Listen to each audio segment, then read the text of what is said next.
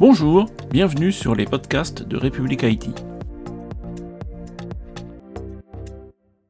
Monsieur Vincent Tégédor, bonjour. Bonjour. Donc vous êtes directeur général du numérique au ministère des Armées. Alors pour commencer, est-ce que vous pouvez nous expliquer en quoi consiste ce poste? Donc, le directeur général du numérique du ministère des Armées sert un peu d'organe de, gouvernance pour l'ensemble du ministère. On est là pour essayer de définir les objectifs euh, que s'assigne le ministère en matière numérique, de donner un peu plus largement maintenant d'intelligence artificielle pour euh, donner une direction à chacun des services qui ensuite euh, vont être les opérateurs de ces différentes missions.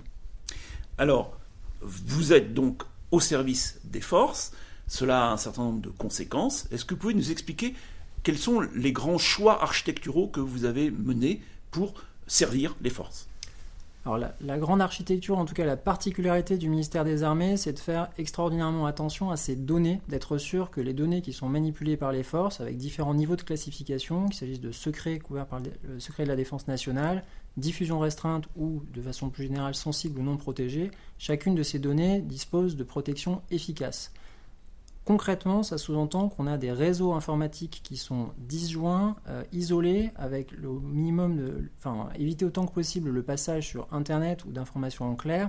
Donc, ça, ça veut dire que le ministère des Armées a fait beaucoup de paris d'infrastructure et d'architecture pour maîtriser toute cette chaîne de transit d'informations, être sûr qu'on ne puisse pas de l'extérieur venir l'entraver, venir la lire, l'espionner, euh, et cela de façon isolée entre les différents niveaux de classification il y a une notion très forte du besoin d'en connaître. Tout le monde n'a pas besoin d'avoir accès à toutes les informations.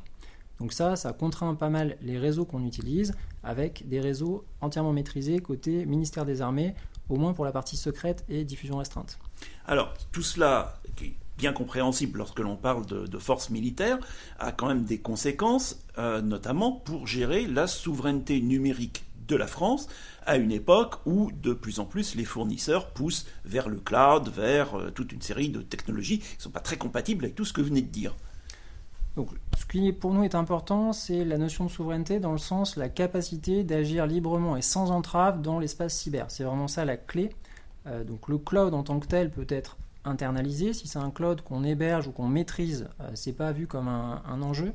En revanche, si c'est de l'hébergement à l'extérieur de nos réseaux, sur des, hébergements qu'on ne maîtrise pas ou qui sont soumis techniquement ou juridiquement à des, ingérences étrangères, ça pour nous, ça ne fait pas partie du champ de jeu qu'on s'autorise au ministère des Armées.